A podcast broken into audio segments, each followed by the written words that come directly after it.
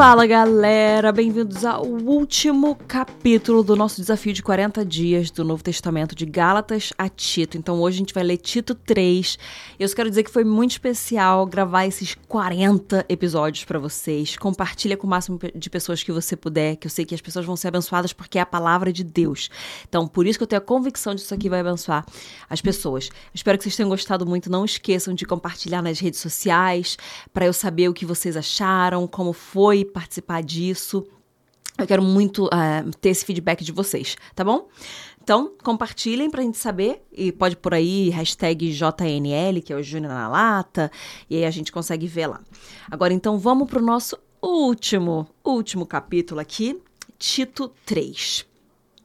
Lembre a todos que se sujeitem aos governantes e às autoridades, que sejam obedientes e estejam prontos para toda boa obra que não difamem ninguém, que sejam pacíficos, cordiais, dando provas de toda a cortesia para com todos.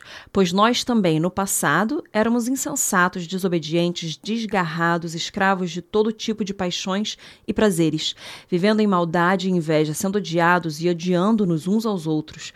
Mas quando se manifestou a bondade de Deus, nosso Senhor e Salvador, e o seu amor por todos, ele nos salvou, não por obras de justiça praticadas por nós, mas segundo a sua misericórdia. Ele nos salvou mediante o lavar regenerador e renovador do Espírito Santo, que ele derramou sobre nós ricamente por meio de Jesus Cristo, nosso Salvador, a fim de que, justificados por graça, nos tornemos seus herdeiros segundo a esperança da vida eterna.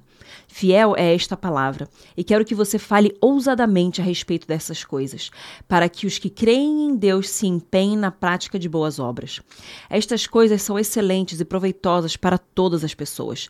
Evite discussões tolas, genealogias, controvérsias e debates sobre a lei, porque são inúteis e sem valor.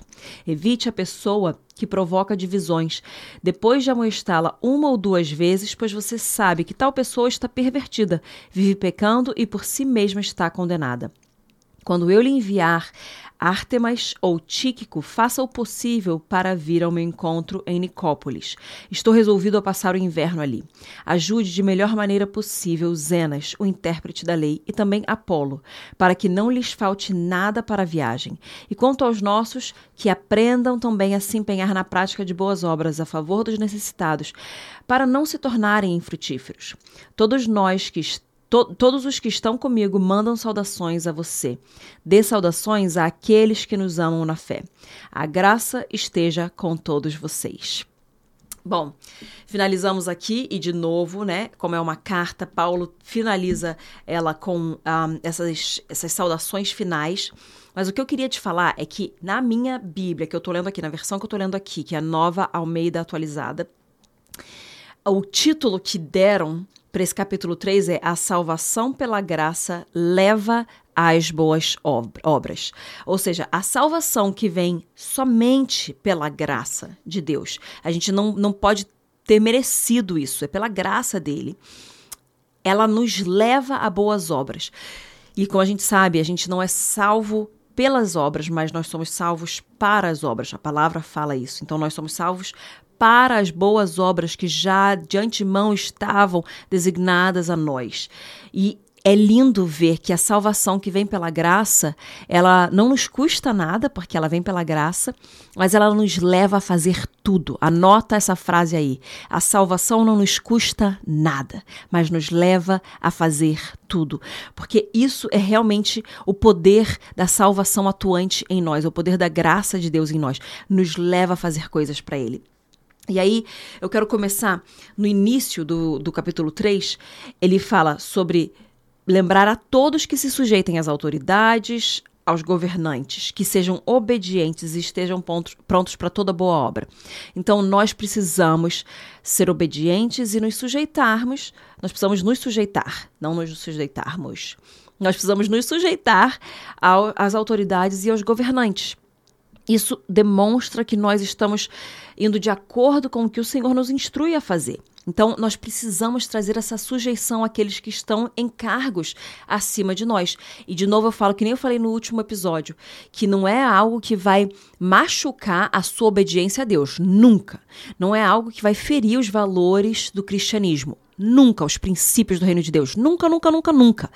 Mas naquilo que te couber, você vai obedecer e vai fazer de uma forma respeitosa, respeitoso sempre, mesmo que não esteja de acordo com os princípios de Deus, você consegue não obedecer aquilo que te causaria uma desobediência a Deus de uma forma respeitosa. Fez sentido essa frase? Então, você consegue respeitosamente não obedecer a algo que não se alinha com os princípios do Senhor se você faz aquilo de uma forma correta. Então, é, é, bom a gente caminhar dessa forma. Que sejam obedientes e estejam prontos para toda boa obra. Nós precisamos estar prontos para fazer boas obras. Precisamos estar prontos para toda boa obra. Que não difamem ninguém, nós não podemos difamar as pessoas, nós não podemos falar coisas que venham ferir as suas reputações, credibilidade, coisas que são calúnias, talvez. A gente não pode vir denegrir pessoas de forma alguma. Que nós sejamos pacíficos, que nós tra tragamos a paz, que nós instauremos a paz, que nós sejamos cordiais. Não é sobre você ser político e tipo, ah, não, mas você tem que ser cordial, manter a cordialidade com as pessoas, ser educado. Tem aqueles aqueles passos simples assim, sabe? Tipo, poxa, começa dando oi, Bom dia, boa tarde, boa noite, como você vai? Tudo bem? Seja cordial, tenha um tratamento adequado, um tratamento agradável a todas as pessoas. Se porte de uma forma cordial, seja educado, respeitoso, tenha um certo nível de etiqueta. Gente, a gente precisa ter isso, sabe? Ser cordial para com todos, dando provas de toda cortesia. E aí, no fim do versículo 5, ele fala: Ele nos salvou mediante o lavar regenerador. Recebe isso aí agora. Ele nos salvou diante o lavar regenerador e renovador do Espírito Santo. Nós somos lavados pelo Espírito Santo. E lembra que nós somos lavados pela palavra também.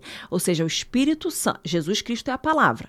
O Espírito Santo é o autor autor e o intérprete das Escrituras. Olha só como o nosso Deus é um só Deus, mas ele é tripartido, ele é expresso nessas três personalidades, mas é um só Deus. E você vê que ele se. ele é, Porque não, não, são, não são três deuses, é um só Deus, um Deus triuno. Ele é três em um. E ele se expressa dessas formas diferentes e um completa e confirma o outro. É muito lindo isso. Então, o Pai nos salvou por causa da obra da cruz que foi feita pelo Espírito Santo, mas é atra através do poder do. Oh, a obra da cruz que foi feita por Jesus Cristo, mas é através do poder do Espírito Santo.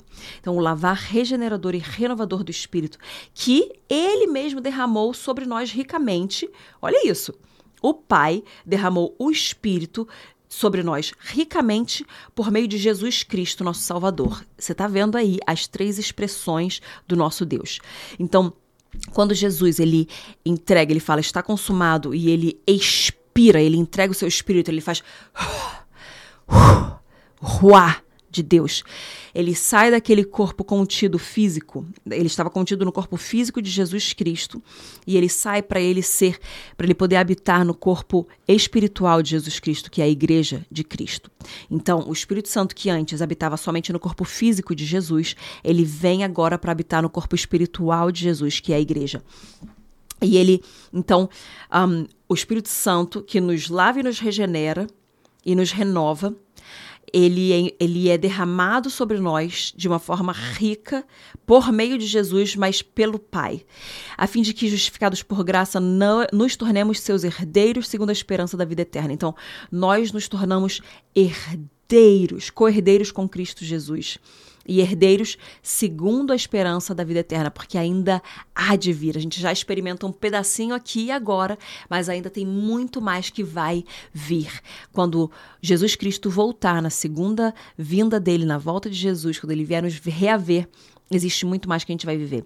E fiel é esta palavra, no versículo 8 fala: Quero que você fale ousadamente a respeito dessas coisas, para que os que creem em Deus se, uh, se empenhem na prática de boas obras. Quero que você fale de forma ousada, sem temor de homem, sem medo. Fale ousadamente destas coisas, a respeito dessas coisas. Sabe por quê? Para que Aqueles que creem em Deus se empenham nas práticas de boas obras. Quanto mais você fala e ensina essas coisas, mais as pessoas que creem em Deus e amam a Deus se empenham nas boas obras. Porque lembra aquele subtítulo aqui que tem que a salvação pela graça nos leva às boas obras. Então, quando nós falamos da obra de Deus, nós levamos os crentes a quererem fazer mais boas obras. Um, estas coisas elas são excelentes e proveitosas para todas as pessoas. Não se perca, não se não se atenha às coisas que são bobas e que vão causar divisões. Não, se atenha a essas coisas que são proveitosas para todas as pessoas, que são excelentes para todas as pessoas e que empenham as pessoas na prática das boas obras.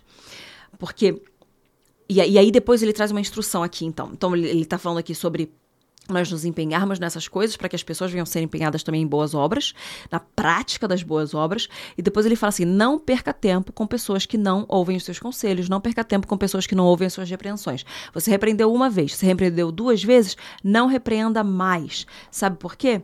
Depois de você admoestar essa pessoa uma ou duas vezes, é, você sabe que ela está pervertida. Você sabe que ela vive pecando e ela por si mesma está condenada. Então não perca tempo com essas pessoas. Você trouxe instrução uma vez, trouxe instrução duas vezes, não teve fruto, deixa essa pessoa para lá. Você tem que abordar isso publicamente, o princípio e tal, mas não perca mais tempo com aquela pessoa. E aí, para finalizar, lá no versículo 14, ele fala: Quanto aos nossos, que aprendam também a se empenhar na prática de boas obras, a favor dos necessitados, para não se tornarem infrutíferos. Então, Paulo, ao longo das várias epístolas aqui que a gente leu, ele nos mostra quão importante é que a nossa vida dê bons frutos, que a nossa vida ela seja um exemplo, que ela seja uma manifestação da salvação de Deus, da salvação de Jesus Cristo, que ela seja uma manifestação da graça dele na nossa vida, que a, a, a, a nossa conduta, os nossos frutos, as nossas obras venham mostrar e confirmar quem o nosso Deus é. Então ele fala muito sobre o poder que vem única e exclusivamente de Deus, a salvação que vem única e exclusivamente dele, nada que a gente possa fazer poderia merecer a salvação. Porém, tudo que a gente faz em resposta àquilo mostra e confirma a nossa salvação e mostra o poder de Deus, mostra que nem a gente falou no, no capítulo anterior, manifesta a beleza da doutrina de Deus, nosso Salvador. Então, quando nós damos frutos, nós glorificamos ao Pai que está nos, céu, nos céus. Quando nós temos boas obras, nós confirmamos a nossa fé. Lembra que a palavra fala: Eu vou te mostrar a minha fé, mas eu vou confirmar a minha fé com as minhas boas obras. Eu vou te mostrar minhas obras e essas obras vão confirmar a minha fé.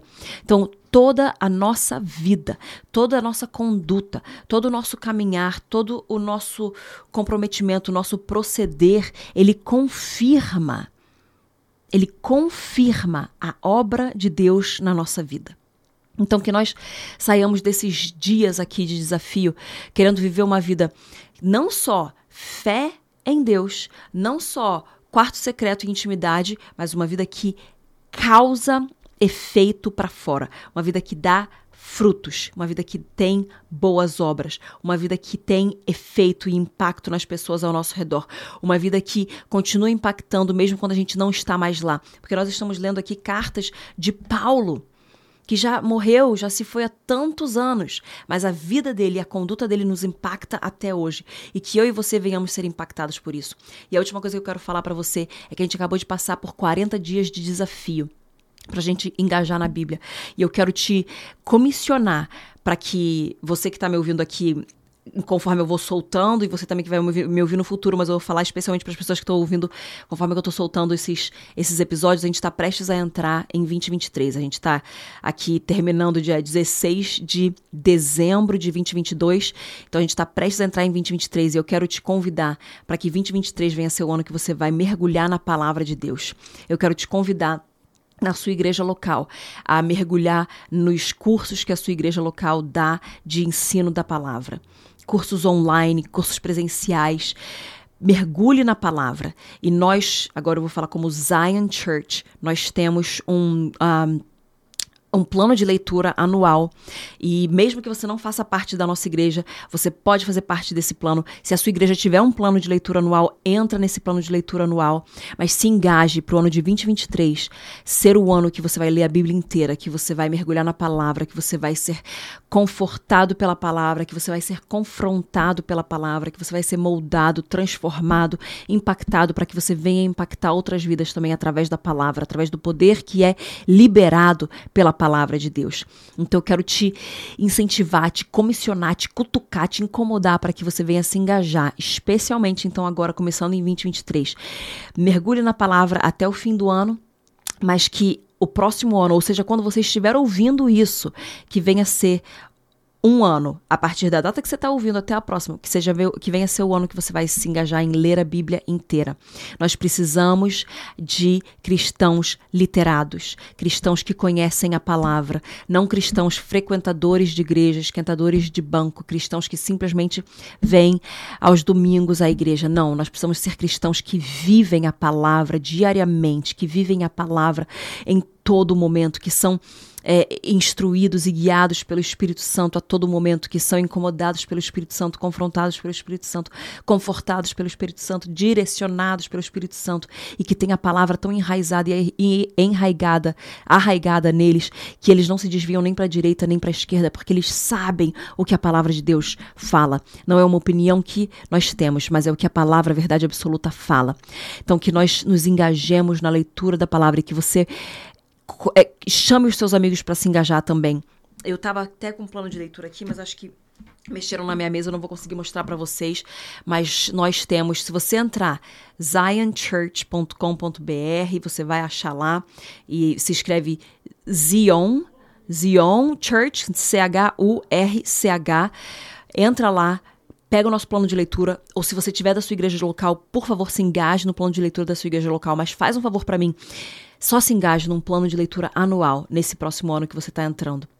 Para que você venha conhecer mais da palavra de Deus e mais do caráter desse Deus que te amou, que te alcançou, que te salvou, que te lavou, que te regenerou, que te purificou, que te renovou pelo poder do Espírito Santo. Que você se apaixone ainda mais por ele, se engaje ainda mais em conhecê-lo na palavra, para depois conhecê-lo nas experiências espirituais fora da palavra. Que Deus te abençoe muito, que você venha ser cheio do Espírito Santo, que você venha ter tanta palavra dentro de você que quando o inimigo vier te apertar, só o que vai sair de dentro de você é a palavra de Deus. Eu amo vocês, amo cada um aqui que está fazendo parte disso, amo, fazer, amo poder te inspirar a ler mais a Bíblia, a estar tá mais perto de Deus e cada vez que eu venho aqui gravar para vocês, saibam que Deus também está falando comigo e eu venho ser incomodada e inspirada a estar mais próximo do nosso Salvador, mais próximo do Espírito Santo de Deus e mais próximo do nosso Pai. Que Deus te abençoe grandemente. Compartilha com o máximo de pessoas que você puder para que elas venham ser alcançadas pela palavra de Deus e transformadas pela palavra de Deus e que nós venhamos nos ater à doutrina dos apóstolos, que foram aqueles que caminharam com Cristo. Que nós venhamos nos ater à sã doutrina e não venhamos nos desviar nem para a direita nem para a esquerda.